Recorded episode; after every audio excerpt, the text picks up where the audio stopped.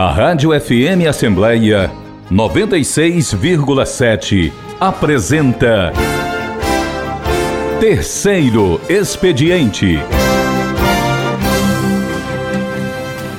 Muito bom dia a todos. Estamos na FM Assembleia 96,7, dando início a mais uma edição do programa Terceiro Expediente, todas as sextas-feiras, de 8 às 9 horas da manhã. O objetivo desta atração da FM Assembleia é conhecer mais e melhor o trabalho parlamentar dos senhores e das senhoras deputados estaduais.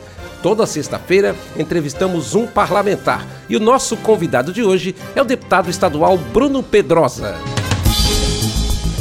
Bruno Torquato Pedrosa é empresário e advogado, pós-graduado em Direito Constitucional e Direito Previdenciário e mestre em Políticas Públicas pela Universidade de Lisboa. Em 2012, enfrentou o primeiro desafio na vida pública. Tinha 21 anos quando disputou o cargo de prefeito da cidade de Ipu.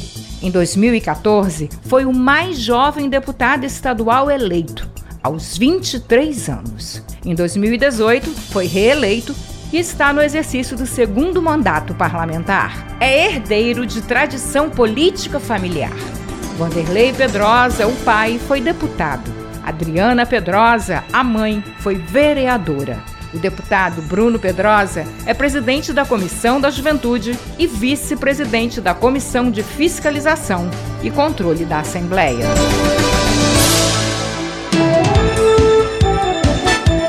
Você ouve Terceiro Expediente. E ele está conosco, o deputado Bruno Pedrosa. Seja bem-vindo ao, ao, programa Terceiro Expediente. Bom dia. Bom dia, Cláudio. Bom dia a todos os ouvintes da Rádio FM Assembleia, todos os nossos amigos aqui presentes no estúdio. É um prazer enorme, agradeço o convite e uma satisfação enorme poder estar participando do seu programa. 30 anos de idade e uma bela biografia, muita coisa na vida pública. O que que motivou o deputado Bruno Pedrosa a entrar na vida pública? Na realidade, Cláudio, a gente nunca, eu nunca tive a, assim a pretensão né, de estar na política. Eu sempre gostei muito de ajudar o próximo, sempre gostei muito de servir as pessoas. É, é tanto que o lema hoje do meu, do meu mandato né? É servir as pessoas, né? É, eu tive uma criação católica, né? Morei é, mais de 10, 12 anos no interior, né? Não, não sou, assim, fortalezense, vamos dizer assim. Eu sou do município de Ipu, de Nova Russa. Né? Fui criado pelo meu avô, pela minha avó, meus pais trabalhando aqui em Fortaleza. A minha mãe concursada do Tribunal de Justiça, meu pai advogado. E sempre tive nessa criação com os meus avós é uma, um contato muito próximo né, de, de pessoas, é, de agricultores, né, de, de pessoas que estavam ali na, com muita dificuldade. Naquele tempo o interior era menos desenvolvido, inclusive, do que hoje. Naquele tempo, você lembra, tinha muita questão da pecuária, questão da, né, de criar é, criação no cabode, carneiro e e tinha muitos moradores, né, os vaqueiros naquela Sim. época. Então, é, eu, eu convivi muito de perto com a dificuldade dessas pessoas e já como advogado em 2012, né, na advocacia previdenciária, nós tivemos a oportunidade de conviver com muitos agricultores, né, que se chamam segurado especial. Sim. São os agricultores, pescadores que não contribuíram é, para a Previdência, mas tem direito a uma aposentadoria de no mínimo um salário mínimo. E é um né? pessoal sofrido, né? Pessoal que sofreu muito durante a vida toda, né? E a gente teve condições de trabalhar muito perto dessas pessoas, advogando para sindicatos, né? E, e é, pensei até em ser padre uma época, porque realmente gostava muito de servir as pessoas, né? E aí, de repente, meu pai entra na política. Meu pai foi a primeira pessoa da família a entrar Sim. na política, porque do lado do paterno, né, no caso, porque meu avô nunca ter, tinha sido né, eleito, candidato, qualquer coisa do tipo, nem meus tios, nem ninguém. Só o meu avô materno foi presidente da Câmara Municipal de Ipu, né, que a minha família da minha mãe é do Ipu, família do meu pai de Nova Russas. Então, meu pai teve essa oportunidade, a população também abraçou, e a quem eu agradeço, né, tanto a ele quanto também a oportunidade que o povo no, nos deu, né, tanto a mim quanto a ele, de representar o Ceará aqui na Assembleia. E graças a Deus a gente tem buscado honrar cada voto, né, cada confiança que as pessoas têm, têm dado na gente com muito trabalho. Eu sempre brinco também que, que é de manhã, de tarde, de noite, de madrugada, né? Às vezes é até engraçado, mas alguns me chamam de deputado peão. que é o deputado que, que tá toda hora, não espera por assessor, não, não, não, não transfere responsabilidades, mas que tá é, no dia a dia, de manhã, de tarde, de noite, de madrugada, é, online, 24 horas, respondendo às pessoas e ao mesmo tempo buscando solucionar tantos problemas como nós temos. É interessante é, essa sua história e trajetória de vida, deputado, porque eu acompanhando o seu mandato, como acompanho o, o mandato dos senhores deputados e deputadas aqui no plenário, e você também é um parlamentar muito municipalista, muito de trabalhar na base política. Tanto é que eu vejo muito do deputado Bruno Pedrosa em movimento né, nas cidades do Ceará. Esse trabalho, né, esse, essa, esse, essa, essa vocação municipalista vem também dessas suas raízes aí, né? Com certeza, com certeza. O que a gente defende muito, né, é a questão do desenvolvimento regional, com as nossas vocações, com as nossas potencialidades. Né? Nós somos na região da Ibiapaba, por exemplo, nós temos um, uma vocação para o turismo e que esse turismo deve ser cada vez mais incentivado, né? Você vê o nosso governador Camilo tem é, feito ações importantes lá na nossa região. É uma estrada que era bem difícil a estrada, era boa a estrada já, mas, mas é, está muito melhor, foi alargada em vários metros. Né? Quando você interliga bem, quando você dá o acesso ao turista, porque nós não estamos falando só de turista de outros estados ou, ou, de outras, ou de outras regiões ou de outros países. Nós às vezes estamos falando da pessoa que mora em Crateús, que mora em Sobral e quer ir ficar no frio de Viçosa, no frio de Tianguá um pouco. E pensa num turismo bom de fazer, né? Tanto é que tem muitos cearenses que faz turismo para ali, vai ali conhecer a Serra Grande. Né? Exato. Então quando a gente tem água, né? Temos a bica do Ipu, né? Temos o próprio bondinho de Ubajara né, que, que também foi reformado, foi trocado e muito em breve será inaugurado. Foi um investimento, salvo engano, 10 milhões de reais. Então são ações como essa onde você proporciona equipamentos para a população. A bica do Ipu há sempre uma, uma expectativa muito forte na sua perenização, por exemplo, porque é, de fato seis meses no ano não tem água na bica do Ipu, né? Então isso afasta o turista, afasta uma cadeia que pode estar tá gerando oportunidade para as pessoas e pela falta de água isso não não não acontece. Então isso e aí tem várias ações, a própria iniciativa privada como né, o sítio do Bosco, em, em Tianguá e Guaraciaba tem o, é, o é, Urubu Ecopark, se eu Sim. não me engano, e tem o, até o próprio Hotel Fazenda Gospel. Ou seja, a iniciativa privada tem também tá atuando, ali, né? atuando muito e ajudado muito em criar essas oportunidades, em preencher essas lacunas, e aí o Estado vem né, para proporcionar essa infraestrutura e ao mesmo tempo é, dá um plus, né, dá um ganho a mais nesses equipamentos. E aqui nós estamos falando de várias outras coisas, como por exemplo, se a gente for mudar de região, muda totalmente a realidade. Isso é um ponto interessante, né? Porque o Ceará tem aquela região de serra, que é uma região é, com a temperatura muito tranquila, muito amena, mas nós temos também o sertão, né? Nós temos outros tipos de regionalidade no Ceará. Exato, então é muita responsabilidade nossa poder representar, por exemplo, deputado né, jovem como, como o nosso mandato ser o, o deputado mais votado do município de Xeramubim. Né, um, um município histórico. E, e, que já é outra realidade E que já é uma realidade totalmente diferente, onde, junto com Morada Nova, produz é, 100 mil, 120 mil litros de leite ao dia. Né, e que é, também abastece uma cadeia produtiva extraordinária, gerando emprego para aquela população. Então, o governador Camilo, por exemplo, né, nós anunciamos uma licitação para uma estrada que, inclusive, o nome é Estrada do Leite, de 22 quilômetros, junto com o deputado Guimarães, com o governador Camilo, é, nessa frente para essa estrada, é, investimento também, se eu não me engano, são 25 quilômetros, 26 quilômetros. Então, que vai. Ligando. Ligando, ligando a, o município de Xerambim ao distrito da Nenelândia, Sim. que também é um dos maiores produtores de leite da região. Então, de tudo isso, né, também temos a, a próxima conquista, que será um centro de exposição, um parque de exposição é, no município de Xeramubim, né, onde também um investimento de mais de 10 milhões de reais não posso deixar de falar, mas também da Faculdade de Medicina e de Enfermagem, lá, é, ali de forma satélite ao, ao, Hospital Regional do Sertão Central. Então são vários investimentos. Por quê? Porque, como a gente estava discutindo, o hospital em si ele já é um, um centro de, de pesquisa. É, de né? excelência, é um ganho né, para a região um enorme. Um centro de excelência. Então, uma, uma, uma faculdade Ali já tem todas as capacidades dentro do hospital para que você desempenhe uma boa faculdade de economia, uma boa de, de medicina e uma boa faculdade de, de enfermagem. Então, em várias frentes como esta, Teiran, Cláudio, é que nós vamos moldando né, o desenvolvimento do nosso Estado, né, sempre de forma muito é, firme, com governantes sérios, né, é, muito comprometidos com o desenvolvimento do nosso Estado.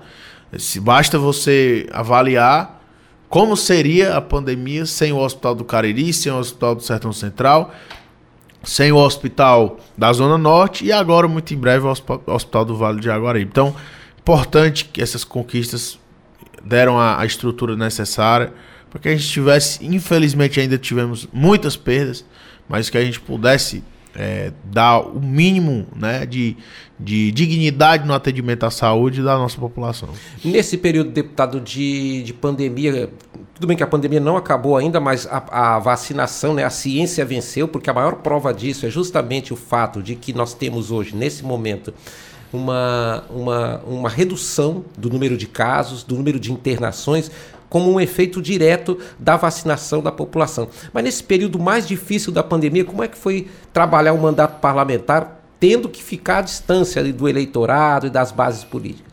Olha, foi um desafio, porque apesar de jovem, né, é, as redes sociais.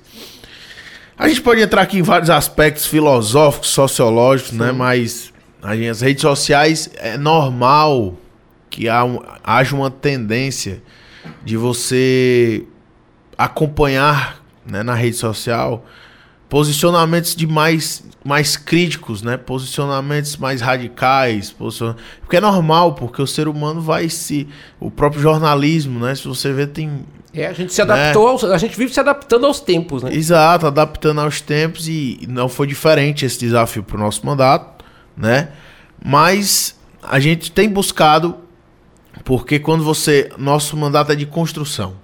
Você tem acompanhado né, há sete anos que nós estamos aqui, e é um mandato de construção, de colaboração, de união, né, de, de poder é, contribuir para o desenvolvimento do nosso Estado, conversando com o governador, conversando com a Assembleia, com o presidente da Assembleia, conversando com a sociedade, com as nossas, nossas lideranças, com as pessoas que a gente representa, para que a gente busque as soluções desses problemas que que podem gerar mais oportunidades e empregos para a nossa população, dar uma saúde de qualidade uma educação de qualidade. Eu já vi situações interessantes acompanhando sua rede social, por exemplo, o deputado Bruno Pedrosa é, vai ao Palácio do Governo, tem uma reunião técnica ou, ou, ou, no Palácio ou nas secretarias de governo, ali mesmo o deputado gera uma, um, uma notícia, uma informação uma prestação de contas porque ele grava um vídeo, ele apresenta através desse vídeo, oh, estamos aqui representando o município X e tal, trouxemos essa e essa demanda.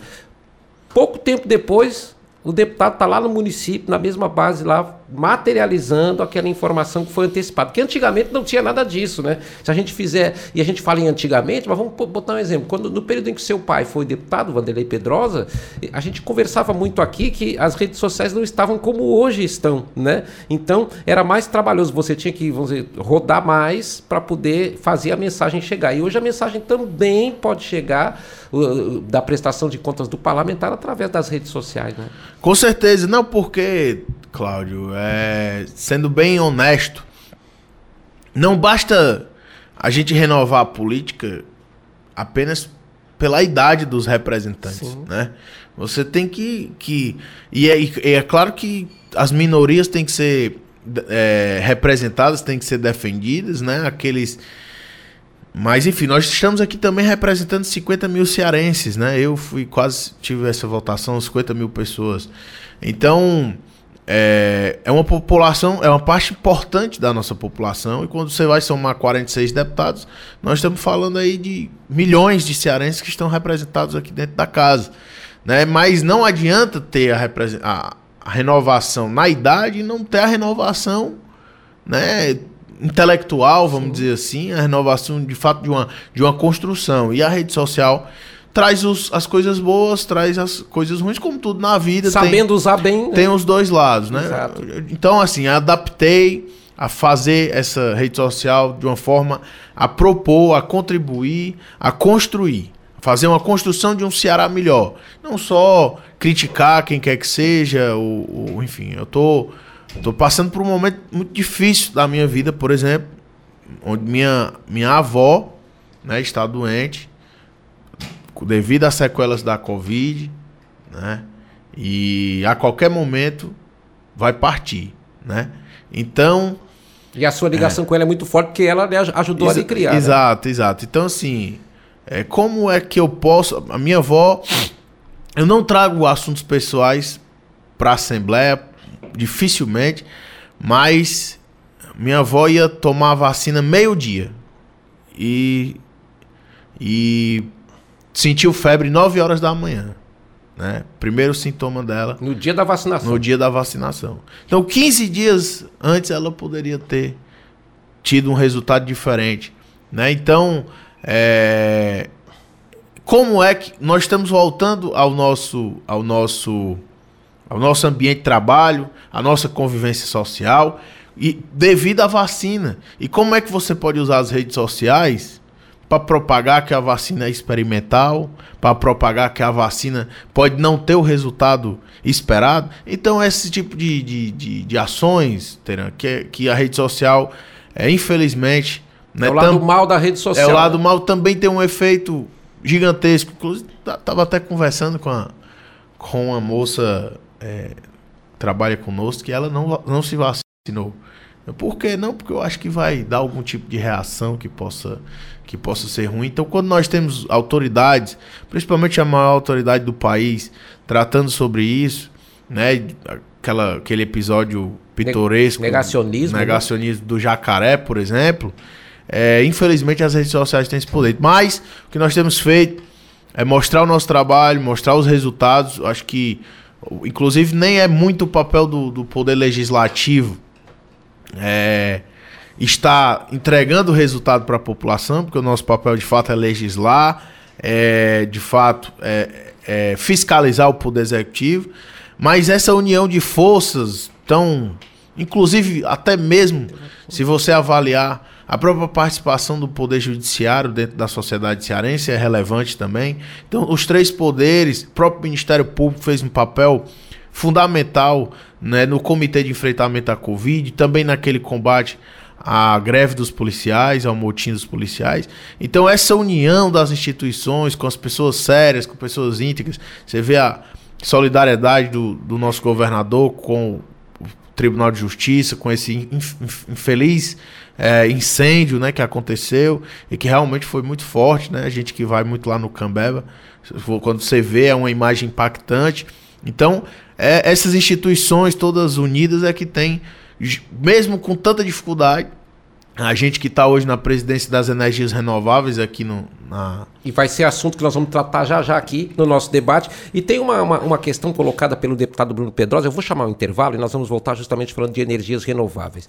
Mas tem uma questão que foi colocada pelo deputado que é muito interessante. Todos nós, né, você vê que num gabinete parlamentar, no ambiente de trabalho de um deputado, no nosso ambiente profissional da imprensa, quantas pessoas a gente perdeu. Né? Quantas pessoas nós perdemos, inclusive aqui na própria Assembleia Legislativa. A casa perdeu mais de 60 servidores, alguns deles muito conhecidos, muito carismáticos, muito próximos de todos nós.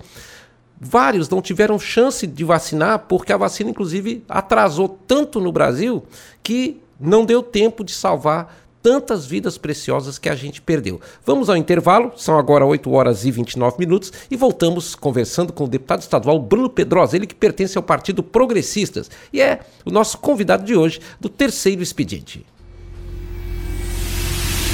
Rádio FM Assembleia 96,7. Com você no centro das discussões.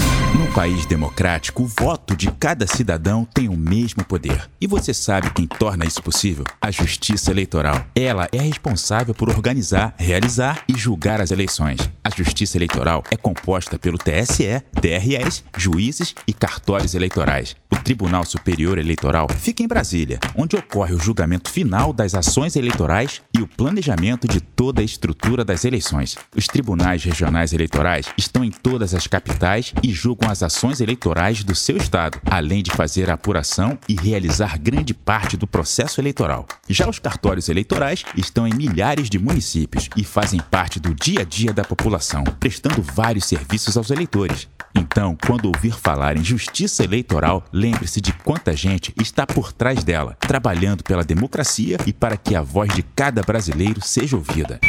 Justiça Eleitoral, a justiça da democracia. Apoio Rádio FM Assembleia 96,7.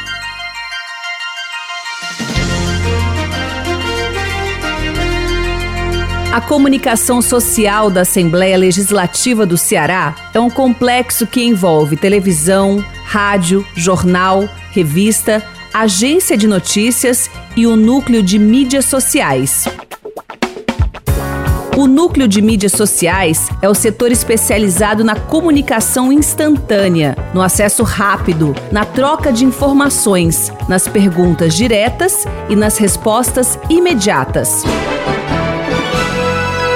Através do fanpage, do Twitter e do Instagram, a Assembleia aproxima-se do cidadão, dando-lhe acesso imediato ao que acontece no plenário e nas comissões, pesquisas de opinião entrevista com especialistas e membros do poder público, visando o debate sobre temas relevantes para toda a sociedade cearense. Para isso, planeja, cria conteúdos, atualiza, monitora e avalia periodicamente o desempenho. Compartilhar iniciativas. Esta é a meta da Assembleia Legislativa do Estado do Ceará. Rádio FM Assembleia 96,7. Com você, no centro das discussões. Você ouve Terceiro Expediente. Agora 8 horas 32 minutos, estamos de volta com o terceiro expediente, hoje recebendo o deputado estadual Bruno Pedrosa, que é do Partido Progressistas. O deputado Bruno Pedrosa tem sido um parlamentar preocupado com as energias renováveis. E olha a situação em que nós estamos no Brasil hoje. Nós estamos passando por uma dificuldade imensa, que é justamente a bandeira vermelha. A bandeira vermelha tornou vermelha também a conta da energia, que está cada vez mais cara para todos os cidadãos. O deputado Bruno já faz algum tempo que é um defensor das energias renováveis, do hidrogênio verde. Como é que está essa questão aqui no estado hoje, deputado Bruno? Bem, Cláudio, é, de fato a gente tem, né, queria até aqui registrar né, os nossos amigos que estão aqui conosco, né, o César e também o Ronaldo. César Moreira, que é apresentador aqui do nosso, do nosso, da nossa programação a partir das 9 horas da manhã, né? Beleza. Antes da, do período da, da do, do, durante o período da programação aqui, com, antes do, do plenário e durante o acompanhamento da sessão plenária. E o Ronaldo César, que é o nosso coordenador de programação. Né? Estão aqui Não. nos assessorando. Então, ótimo. Então, obrigado aí pela, pela atenção, né? Pela oportunidade. É um tema que é, é, é olha, eu jamais imaginei que fosse estar num tema tão importante, de, de, tanta relevância como nesse momento a energia, as energias renováveis, né? O pessoal brinca as energias de fonte renovável, Sim. né? É, pudesse estar em, tão em alta né? e tão, é, tão em evidência, vamos dizer assim. Nós estamos passando por um problema, Cláudio, gigantesco na China, gigantesco mesmo, onde está faltando energia elétrica para as indústrias chinesas. Então acredite se quiser. É porque ela cresceu demais, né? Acredite se quiser. Então, Cresceu demais e também porque a, grande maioria é movida a carvão né, e não está dando conta né, da, da demanda. Né? Então, tá tendo in, indústrias, Ronaldo, que estão é, orientando a ficar 4, 5 horas por dia é, desligadas, para você ter uma ideia. Então, o governo chinês, você sabe, não é uma democracia, é, vai orientando e fazendo um escalonamento para que indústria tal feche segunda, outra terça, outra quarta, para que possa. Né, para que não apague geral. Para né? que não apague geral. Então, isso inclusive impactou ao mercado. Estou vindo de São Paulo, cheguei na quarta-feira, onde fui para a maior energia, para a maior feira de energia solar da América Latina, lá em São Paulo, justamente para aprofundar, assistir congressos, né? Foi aprofundar é, os nossos conhecimentos no que a gente pode contribuir para o ambiente de negócio, numa legislação eficiente, aqui através da Assembleia. E, inclusive, esse, fato tem atrasado as entregas de painéis solares, a grande maioria produzida lá na China. É, módulos também, que são aqueles inversores que, que podem transformar a energia produzida na, na rede.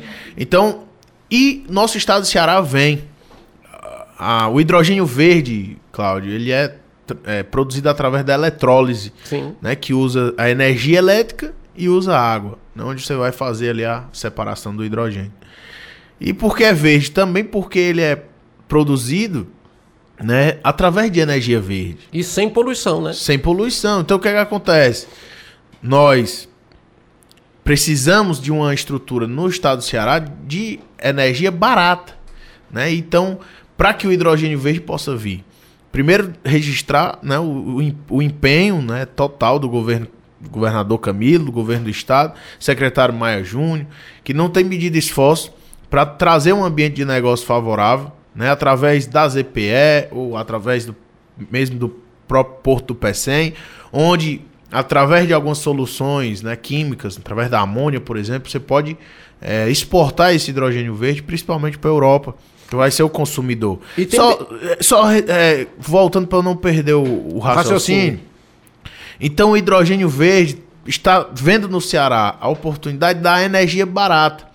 Inclusive complementar, que até parabenizar a FIEC também pela oportunidade de estar tá fazendo academia, o próprio governador, que precisa realmente para ter soluções locais, porque é algo muito novo. Sim. Então precisa ter soluções rápidas, eficazes e locais. Então é importante o papel da UFC né, dentro desse processo. Então, através dos pesquisadores e né, de, de todas as áreas. A ciência, a tecnologia. Né? Ciência e tecnologia. Então, de dia, a produção do sol ela tem um pico e à noite ela cai. E a energia solar à noite tem um pico a energia eólica, desculpe. Tem, a energia dos ventos. Tem né? o pico, a energia dos ventos à noite. E reduz de dia. Então elas se complementam. Então o que é que acontece? É, é, fica uma energia constante, uma produção de, de megas constante e ao mesmo tempo com o custo muito baixo. O menor, o menor custo que vem da energia solar e eólica. Então, para que as empresas de hidrogênio verde venham se instalar no Ceará, elas precisam dessa energia barata. E quanto mais produtores de energia eólica nós tivermos, mais produtores de energia solar, também é melhor. Mesmo que algumas delas, como a própria Quer Brasil, né, vem com o projeto de, dela mesmo fazer é, os parques eólicos dela, inclusive offshore, uma parte onshore e uma parte offshore, que offshore seria dentro do próprio mar. Né? E aí também tem estudos de impacto ambiental, enfim, tem a questão local dos pescadores, enfim, tem um, uma gama de, de, de, de aspectos e que, que devem ser estudados, mas que com certeza quanto mais produção de energia elétrica, inclusive o Ceará vai, vai representar cada vez mais um, uma, um grande percentual né, da produção dentro da matriz energética brasileira, o Ceará vai contribuir cada vez mais com a energia renovável. Nós temos um potencial enorme a ser explorado aqui no Ceará. Recentemente, é, eu, eu, acho que tem experiências, nós temos experiências no município de Nova Russas, que é um município que é, inclusive, uma de suas bases eleitorais. Nós temos experiência no município de Tauá, nós temos experiência no município de Xeramobim, que recentemente o governador, é, Limoeiro do Norte, na verdade, município Ta de Limoeiro Tabuleiro. do Norte. Tabuleiro. Tabuleiro do Norte. Uhum E, ou seja, nós temos um grande potencial para explorar, deputado. E é uma energia, como você bem colocou, né? É uma energia renovável, ela se renova automaticamente pela natureza, e ao mesmo tempo é uma energia barata, que vamos dizer, se ela for desenvolvida em larga escala, ela pode chegar na casa das pessoas com um custo bem menor do que esse custo da hidrelétrica, né? Com certeza. Então é isso, eu acho que nós temos feito aqui algumas reuniões mais internas, vamos até marcar uma reunião aberta ao público da frente parlamentar, onde temos o deputado Ariel Moto, o deputado Sérgio Aguiar, o deputado David Raimundão e o deputado George Lima. São cinco integrantes, entendeu? Inclusive convidei o deputado Acrisio Sena também para participar. Aí um movimento também dos movimentos sociais, onde há uma, haveria uma abertura para que as pessoas mais simples pudessem também ter acesso à energia solar. Hoje, Ronaldo, né, César, o, o orçamento de um, uma pessoa que ganha um salário mínimo, às vezes 10, 15% está indo para energia elétrica. Energia elétrica. Então, isso é, é, Se você avaliar bem, é um absurdo, é um né? absurdo. né? É um absurdo. Então, tudo que a Assembleia puder contribuir, quero aqui dizer também que tive o apoio total do deputado Evandro Leitão, do nosso presidente, onde levei esse projeto para ele, ele acatou de pronto, né? Fizemos essa essa frente parlamentar e estamos tentando produzir, né, buscar produzir um relatório né? Muito em breve, não quero que demore muito, até porque próximo ano é ano eleitoral, então acaba que as discussões ficam é, mais espaçadas. Então, é, eu quero gerar esse relatório com esses novos colegas deputados para que muito em breve a gente encaminhe para a presidência da Assembleia as sugestões legislativas que nós tivermos para a criação de um ambiente de negócio cada vez mais favorável. É, o deputado Oriel Nunes, eu inclusive entrevistei a ele, o deputado Oriel Nunes Filho, e ele disse, né, uma das, uma das propostas dele é que uh, o Estado fosse implantando nos órgãos públicos né, a energia solar justamente para dá um pontapé, né? dá um incentivo em relação à produção. Eu tenho um, um amigo que inclusive é ouvinte de rádio, ouvinte aqui da nossa FM Assembleia, ele é um rádio técnico, ele trabalha com essa área de... ele mexe com equipamentos sonoros e, e tudo mais. E ele instalou na casa dele um projeto de energia solar, né? E esse projeto funciona muito bem ele, inclusive, passou a ter uma economia de custos enorme, mas ele faz uma, uma crítica. Ele reclama, deputado, do, do custo, né? Que o custo ainda é muito alto, tem uma burocracia muito grande ainda, e isso também é preciso ser enfrentado, até em nível de Congresso Nacional, né? Exatamente. Tanto em nível de Congresso quanto em nível de Assembleia. Né? Nós fomos avaliar aquela própria cobrança do TUSD e do NUSD, né? Que, que questão do ICMS que até então não estava sendo cobrado. Nós temos aí um, uma, uma, gama de, de áreas, né? Uma, uma, nós estamos falando de licenciamento ambiental, nós estamos falando de, de questões tributárias, nós estamos falando de ambiente de negócio, nós estamos falando aí de uma gama de, de, de áreas onde há que se debruçar sobre elas poder aprofundar sobre elas e poder encontrar soluções legislativas de regulamentação que possam facilitar e dar cada vez mais segurança jurídica é, para para quem quer investir, quem quer produzir energia elétrica. Realmente não é barato. Se você for avaliar hoje um investimento de 1 megawatt, nós estamos falando de 4 milhões de reais, né, para uma conta mais ou menos de 100, 120 mil reais de energia elétrica é, por mês. Então, por exemplo, Cláudio, uma empresa que quer fazer uma, uma usina para pagar a sua conta de energia elétrica, ela vai gastar mais ou menos 4 milhões de reais. Né? Então, é, nós temos várias questões para discutir. A própria questão da própria infraestrutura. O ministro Bento Gonçalves esteve aqui na FIEC na semana passada e foi falado sobre isso. Nós temos carência de linhas de transmissão. Sim. Então, sempre para você produzir energia solar, por exemplo, Cláudio, qualquer energia que seja, você precisa estar tá perto de linhas de transmissão. Porque quanto mais próximo, o custo vai sair mais barato. Se você tiver que, que estar longe de uma linha de transmissão que consiga. Porque, por exemplo, quando você produz energia, você tem que jogar ela na rede. E aí você, quanto mais distante você estiver, o seu custo sai maior e a perda de entrega também sai, porque acaba perdendo no meio do caminho essa energia elétrica, porque vai havendo uma perda com a distância que ela vai percorrendo. O, então, custo, o custo hoje, por exemplo, de placas fotovoltaicas também é outro empecilho, né? É o que eu disse, né? é, ainda é caro, né? Apesar de ter um custo-benefício bom e com prazo bom, né? Você vê que parques solares podem durar 25 anos, Sim. 30 anos, né? É uma boa, é um bom tempo. É um bom tempo. Então, é, mas isso com as novas tecnologias, com a produção de energia com a menor área de exposição, por exemplo, isso, isso realmente é avanço tecnológico que vão acontecendo, mas que, enfim, como eu falei das linhas de transmissão, só para concluir, Cláudio, então o Ceará é carente em linhas de transmissão. Sim. Então nós precisamos ter governo federal, né, possa é, investir mais em linhas de trânsito. Não é só o Ceará, são várias regiões, né? Tem do, que haver do... mais federação, né? Porque o, governo federal prometeu, esse governante que está aí, prometeu é, menos Brasília e mais Brasil. Mas ele, em compensação, não tem diálogo nenhum com os governadores, né? Ou seja, poderia haver muito mais, é, é, vamos dizer assim, agilidade em relação a essas ideias se o governo federal tivesse uma ação mais efetiva né, com os governadores. E, e basta a gente lembrar né, que. que é, Hoje nós estamos com um problema de energia elétrica, né? As usinas hidrelétricas não estão mais dando conta e o preço está muito caro. Então, para resumir aqui esse tema, eu acho que tem muita coisa para se discutir, buscando segurança jurídica para os investidores, buscando que o Ceará possa ser o melhor estado para investir. Não sei se você lembra, um mês atrás eu apresentei uma emenda para reduzir em 80% o custo do licenciamento ambiental. Sim. Por que, ah, de onde foi que você tirou 80%?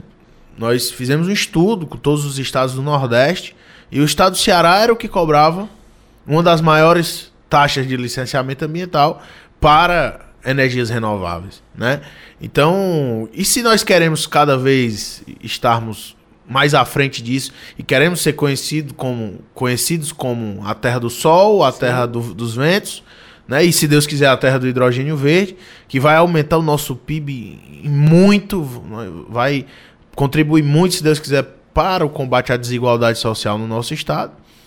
É, nós temos que ter uma regulamentação favorável. Então, apresentei a emenda, infelizmente a emenda não foi aprovada. Foi um estudo dentro do Nordeste. Deu até um debate né? bem, bem, bem acalorado nas comissões técnicas aqui da casa Exa por conta dessa emenda. Exatamente. Então, são essas proposições que a Frente Parlamentar vai estar buscando contribuir né, é, para o debate das energias renováveis no nosso estado. É, tem outro desafio que foi colocado, inclusive, nesse debate da, da, da FIEC, que foi feito pelo deputado Danilo Forte. O deputado Danilo Forte chamou a atenção para o fato de que não se devia cobrar ICMS de uma energia que você mesmo está gerando, né? Ou seja, você ela não, a, a, não é mercadoria que está circulando, né? Então isso também, por exemplo, é uma questão nova a ser colocada para debater, né? Para de, debate futuro, inclusive em nível nacional. Exatamente, exatamente. Então a gente entende que é, nós precisamos incentivar. Esse é o momento de incentivar.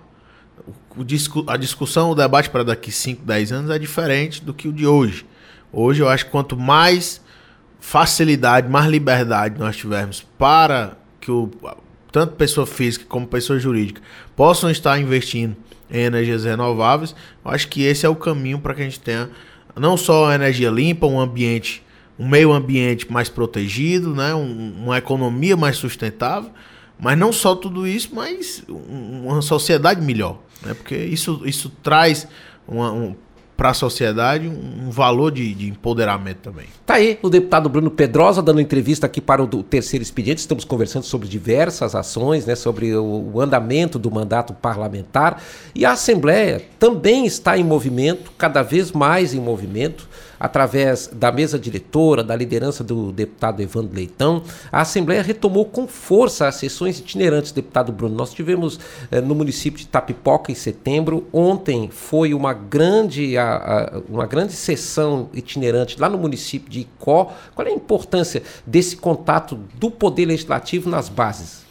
Importantíssimo, né? Eu acho que já tinha um tempo né, que não havia esse movimento. E, e eu sempre digo, eu acabei, eu falei no começo da nossa entrevista, quanto mais próximo o político estiver das, das suas pessoas que ele representa e que as pessoas que os seus, represent, os seus representados estejam perto dos representantes, melhor é para o desenvolvimento do nosso estado. Quando a gente vai no interior, a gente vê as necessidades e busca solucionar os problemas. Governador, um programa que, por exemplo, né, a gente sempre cita o governador, porque o governador realmente tem feito um excelente trabalho.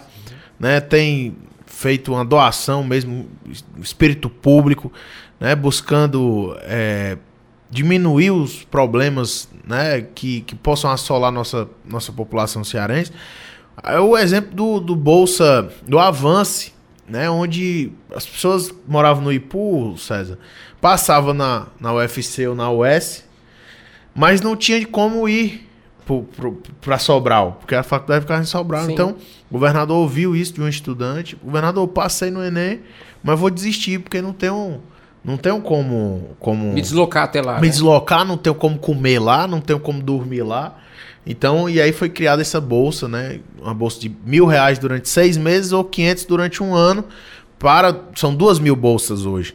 Então, esses, esses tipo de, esse tipo de, de, de, projeto, que a gente teve a oportunidade de, de, estar na presidência da Comissão de Juventude tratando desse projeto, é, é, que, é que fazem a diferença na vida das pessoas. E aí, quando você vai trabalhando, trabalhando, a gente vai alcançando esses resultados. E você falou no governador Camilo, porque realmente o governador Camilo Santana chama atenção por ser um governador de diálogo, né? um governador que tem um, uma boa, um bom trânsito em toda parte, né? inclusive com o Poder Legislativo aqui. A Assembleia foi muito decisiva em ajudar o governo do Estado nesse momento mais de, difícil da pandemia. E por incrível que pareça, o tempo é muito veloz. Né? Nós estamos no sétimo e último, penúltimo ano do governo Camilo. Ano que vem já é ano eleitoral. O que esperar, deputado, desse 2022? O que, que o deputado Bruno Pedrosa imagina que será o ano eleitoral de 2022? Olha, eu tenho um eu tenho uma, uma visão um pouco parecida dos nossos líderes, certo, Cláudio? Eu acho que esse momento realmente é o momento da gente buscar vacinar a população. Que eu, salvo engano, nós passamos dos 50% Sim. no país. Né? Nós, nós do Ceará, hoje mesmo, recebemos mais de 250 mil doses, vamos receber meio-dia. Então, acompanhar essa, essa vacinação é, é a nossa meta principal, né? Nós como homens públicos, né, que estamos é, exercendo o poder através da democracia nesse momento, eu acho que nós temos que focar muito na saúde da população. Né? E claro, sem esquecer, inclusive, da questão da economia, da geração de emprego, que é o que nós estamos fazendo, Sim. que é o que nós estamos dando apoio né, aqui na, na base parlamentar do nosso governador Camilo. Então a gente. Eu realmente espero que, que no próximo ano, fazendo um breve comentário, que nós possamos fugir um pouco do debate do ódio, né?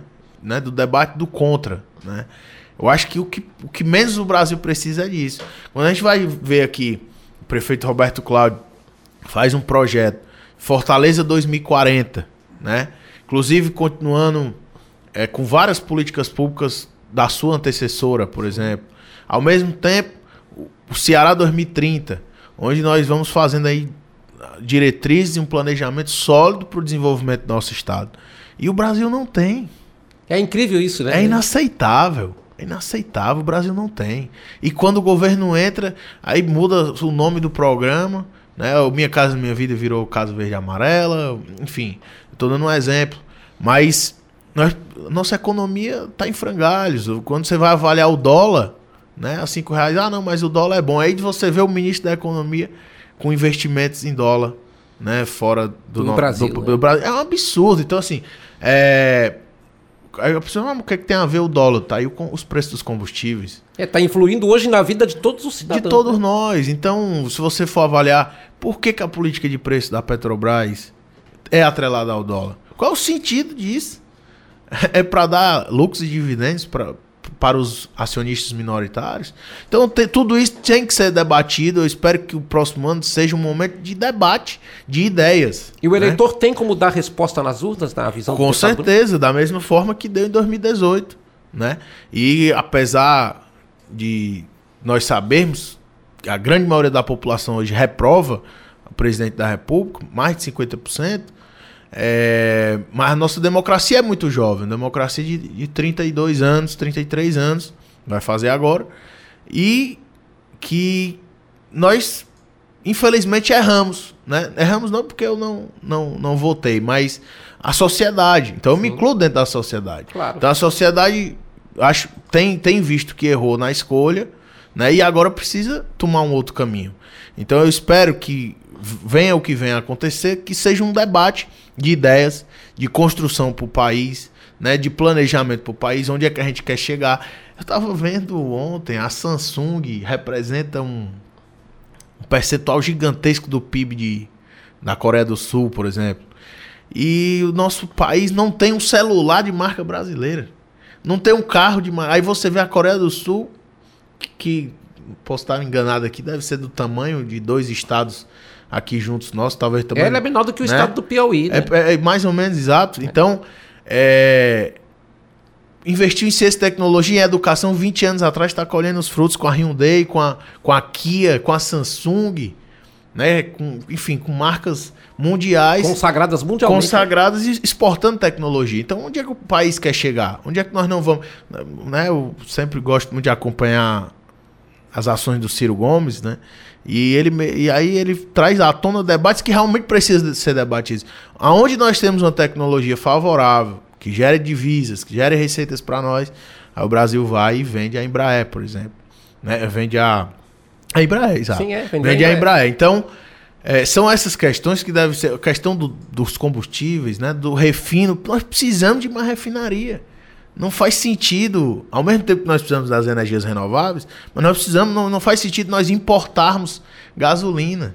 Né? Quando então, nós temos condição quando, de né, produzir no não Brasil. Não faz né? sentido, entendeu? Então, esses, esses debates da, da economia, né, debates mais, mais estruturais do país devem ser é levado em conta e deve ser esclarecido para a população, né? Eu acho que o Ciro, ele é muito, ele busca ser pedagógico o máximo que ele, que ele pode ele, ele, ele realmente tem um projeto, né? Esse Plano Nacional de Desenvolvimento tem, é, um, é um projeto que deve ser é, valorizado. Como, enfim, então eu espero realmente que esse debate do próximo ano possa ser é, possa ser cada vez mais o debate das ideias e não muito mais. Ah, você é, é, foi corrupção, você é um, um genocida. Eu acho que essa política do ódio não dá, né? Eu acho que essa, essa, essa, o ódio não pode gerar coisas boas, né? Tem um detalhe também, deputado Bruno, que é interessante, e nós estamos aqui na reta final do, do, do terceiro expediente, mas eu queria também é, fazer uma colocação em relação à atuação parlamentar. Por quê? Porque o deputado é um prestador de serviços que, ao mesmo tempo, presta contas o tempo todo do seu mandato também teremos, na visão do deputado Bruno, um julgamento político da atuação dos parlamentares, como acontece a cada quatro anos das eleições? Sem dúvida, sem dúvida.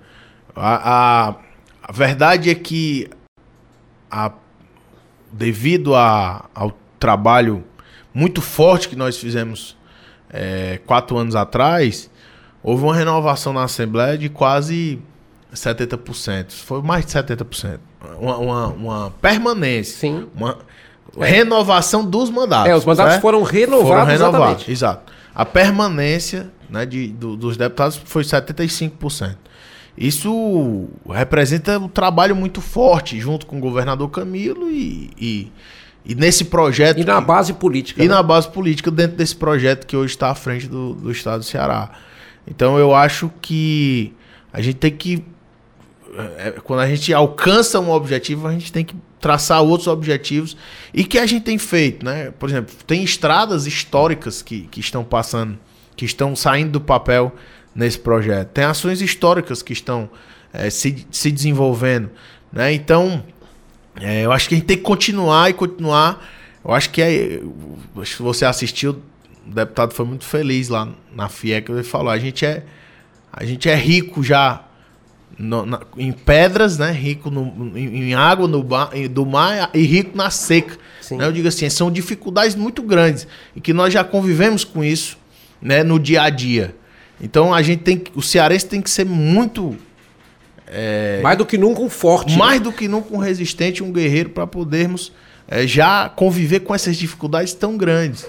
Então eu acho que cabe a nós sermos servirmos a população com muita firmeza, né, doarmos. É uma honra muito grande você estar aqui. Viu, Ter um mandato é, uma, um é, é é honroso, né? Deputado, não. é justamente esse o ponto. Eu queria não só agradecer a participação do deputado Bruno Pedrosa, como deixar o espaço para que ele possa fazer as suas considerações aqui para os ouvintes do terceiro expediente.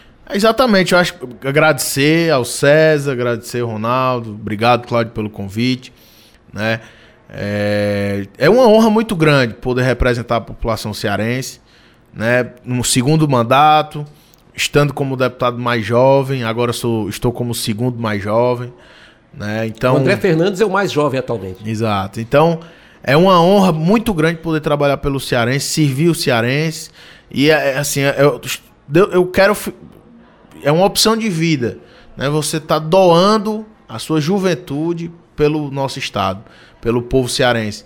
E eles me dando essa oportunidade que eu possa retribuir para eles. Então, por isso que eu levo político com tanta seriedade, você não vê eu entrando em discussões aqui, discussões ideológicas, discussões é, pequenas, porque o que nós temos que fazer aqui é engrandecer a política, é, poder dar voz ao, ao nosso, à nossa população, a voz ao que realmente interessa, né? Fazer uma política séria, com P maiúsculo, né? E servindo as pessoas. E eu estava até, para concluir, é, o Estado nada mais é para buscar diminuir essas diferenças, essas desigualdades sociais.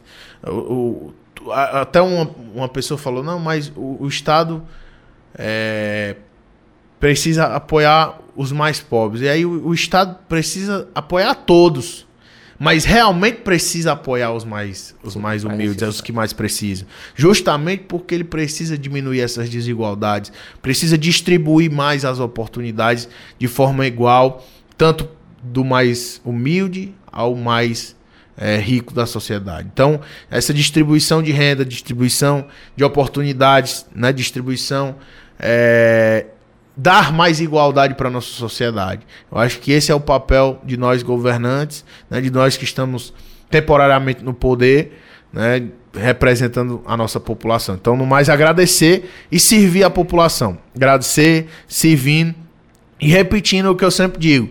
De manhã, de tarde, de noite, madrugada, não tem hora para servir o povo cearense. Então, essa seriedade eu acho que é o que tem feito um, um tem deixado traços no nosso mandato e a seriedade como a gente leva, como a gente leva e trata a política é que tem feito é, nós sermos cada vez mais abraçados pela população, tanto do interior como aqui da capital, da região metropolitana, e eu só tenho a agradecer. Muito obrigado, espero muito em breve estar aqui mais uma vez, participando, outra oportunidade para tratar de outro tema.